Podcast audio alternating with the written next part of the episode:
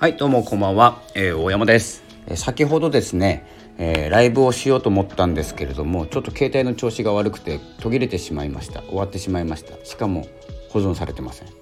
えー、ということで、えー、感情を感情で自分設定するラジオ「カンラジ」ということで始めたいと思います、えー、この番組は、えー、感情を感情で自分設定をするラジオです。すいません。またオープニングがもう和訳茶です、えー、今日のですねまあ気にしないでいきたいんですけど、え、今日のテーマ発信の方向性がぶれまくっても進みまくれっていうですね先ほどですねブログにも書いたんですけど、えー、最近ですね、まあ、7月ぐらいですかね、えー、発信の波がすごいんですよ。まあ、ラジオを始めたのもありますし、え、ライブアプリでライブをしたのもちょっとその原因かなと思ってるんですけどえ、私はですね基本的にはカウンセラー心理カウンセラーなので、え、オフィスカウンセラーとしてちょっと企業でお世話になっていて、え、元いた、え、企業会社ですのでその現場の人不足を解消しながらですね、え、店長を育てたりしてるんですけれどもそういう教育係みたいな感じなんですけどなんせ人がいなくてですねもうがっつりですねハマってしまっているという状態、まあ、教育というよりはもうえー、一戦でもう働いてしまうというような形で、えー、前線で戦ってるんですけど、えー、その帰りにですね大体10時間ぐらい働いてその帰りに YouTube 撮ってブログ書いて、まあ、本も読んでですねラジオを撮ってメルマガ書いてってやってるんですけどなかなかですねそのプラスラジオを3本やっててそれオリジナル音源でやってたので3本ラジオを撮ってもう時間がですねなかなか足りない、まあ、内容的には薄いんですけど薄くなりがちなんですけど何がまあ薄いか深いかっていうかですね厚いかっていうんですかよく分かんないのでまあその質が悪いとかですね、え、そんなことも気にする必要ないと思ってますので、え、まずは発信してます。まあ、読書したり YouTube 見たり、え、自分の感じたこと毎日の思いを発信してるんですけどこのですね、まあ、発信方向性がぶれまくってもですね、え、進みまくれっていうのは、え、今分かんないんですよ多分皆さんがどこに進むか。で YouTube の方もですねまたメンバーシップというのが盛んになってきて、勝ち組というかですねインフルエンサーの方々はメンバーシップでまた方向性が定まってきているような気がするんですけど、そこまで行ってない YouTube をしている方とかえ、もですねいると思うんですけど、そのような方はですねおそらく、伸び悩んでいる。いや私もその一部なんですけど、え、伸びるか伸びないかあんまり数字見てないので、えー、分かんないですし結構ですね楽しめてるので、えー、それは続けていると。これからも続けていくという、えー、形なんですけど、えー、でですね発信が、まあ、内容がぶれまくるっていうのはですね伝えたいことが定まっていないわけではなくていろいろですね伝えたいことが増えてしまっている。心理カウンセラー心理カウンセラーって言っちゃったんですけど心理カウンセラーとしては、え豊かになる心理学の使い方とかですね僕の持ってる知識の中で、えー、なるほどねこれだと、えー、心が軽くなるねっていうですね、発信方法発信方法というかですね思考法ですね思考法だったりを、えー、お伝えしてなんとなく楽になったなっていうのが、えー、僕の理想の形なんですよね。えー、なんですけれども、え、ちょっとですね宇宙の話とか、まあ、潜在意識の話もこの心理学僕の学んでる心理学の中には含まれているのでそこからですね宇宙の方に話がシフトしてしまって今度は天体の情報まで行ってしまってっていう枝がどんどんどんどん、え流れていってます。そして何が起こったかというと心理学の話をしているよりも宇宙の話をしている方が、えー、好評なんですね。っていうのがありまして自分の軸が、え、ぶれそうになったんです。で一旦ぶれたんですけどまあこれはですね自分の軸っていうのは起き上がりこぼしみたいな分かりますか？起き上がりこぼし。あの起き上がるんです。ちょっと検索してみてください。起き上がりこぼし、これがですねブンって戻るんです。その振り幅が今大きいだけなんですね。で黙ってると戻ります。おそらく。で今ちょうど戻ってきたとこでして、え発信をですね心理学の方にまた戻して、え天才性心理学という形でタイプ論をまたやろうと思ってます。ただですね今二極化、えスピリチュアルなお話になっちゃうんですけど二極化のこともちょっと興味があるので、え二極化と道徳の話と心理学の話あとは執筆中の潜在意識のノート術みかんノートというのを本にしてます。この4つが今のメインなんですけどまたですねやっぱりあの気が変わりやすいので、え違う方向に行くんです。ですけれどもとりあえずですねまあこれダメなんですけどね本当は本当は絞って特化しないとダメだよって言われてるんですけど、まあ、そんな言葉もあの気にせず私は進もうと思っております。でですねどこかが、えバズったりですね、えー、好評いただいたものをまた深掘りしたりしていくというスタイルになります。え、でですね、まあ、この数で勝負数で勝負はもうやめた方がいいと思います。まず毎日投稿とかですね何日継続とか何の意味もないというかですね、まあ、自己満足でしかない。ちょっと考えて、まあ、ブログもそうなんですけどブログはちょっと Google さんがですねまたアップデートして大騒ぎしてましたのでまたブログの方はまた落ちるんじゃないでしょうか。検索順位が。まあ上がる人もいますけどもちろんで僕みたいにですね心に関して発信している、えー、ブログはちょっとキーワードを外した方がいいかなと思っております。まあ、話戻るんですけど、えー、っとですね、毎日投稿とか、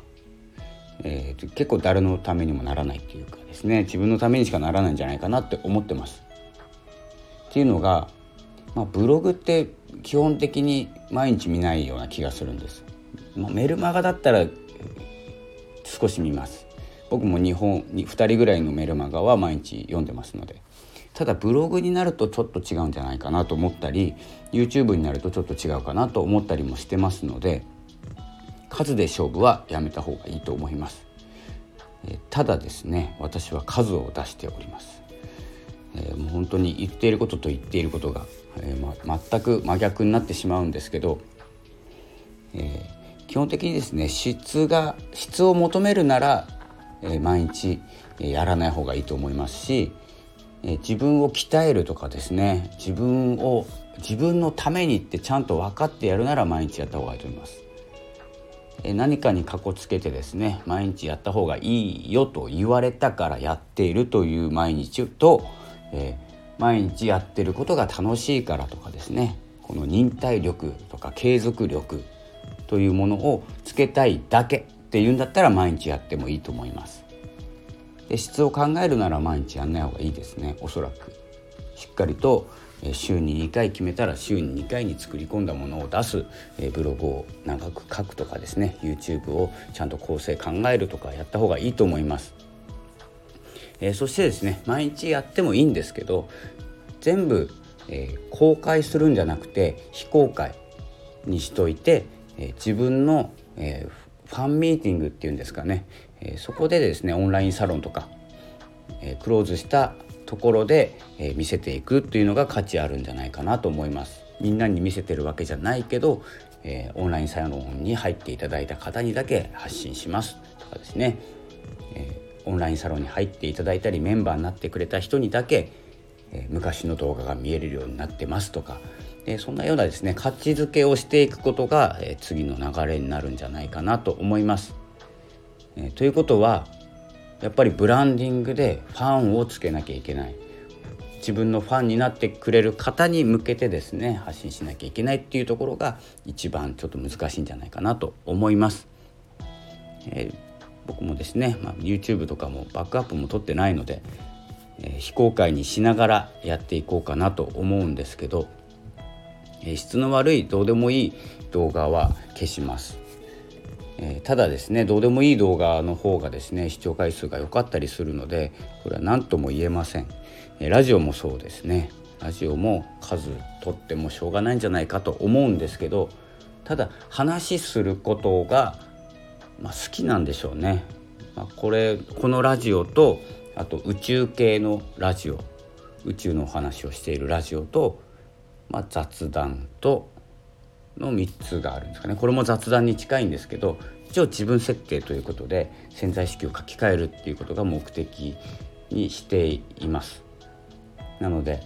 まあ、ここはまラジオのところなのでどこかと結びつけてしっかりとですねレールを引いてあ自然に良くなってきたなっていうようなですねことに向かって続けたいと思っております。でですね次なんですけど、まあ、大事なことはやめないことだと思います。え継続することが最大の成長だと思ってやってますのでえまずは連続してやるっていうよりも、え長く続けることがいいんじゃないかなと思います。えただですねここも結構重要なんですけど、えー、続けてしまって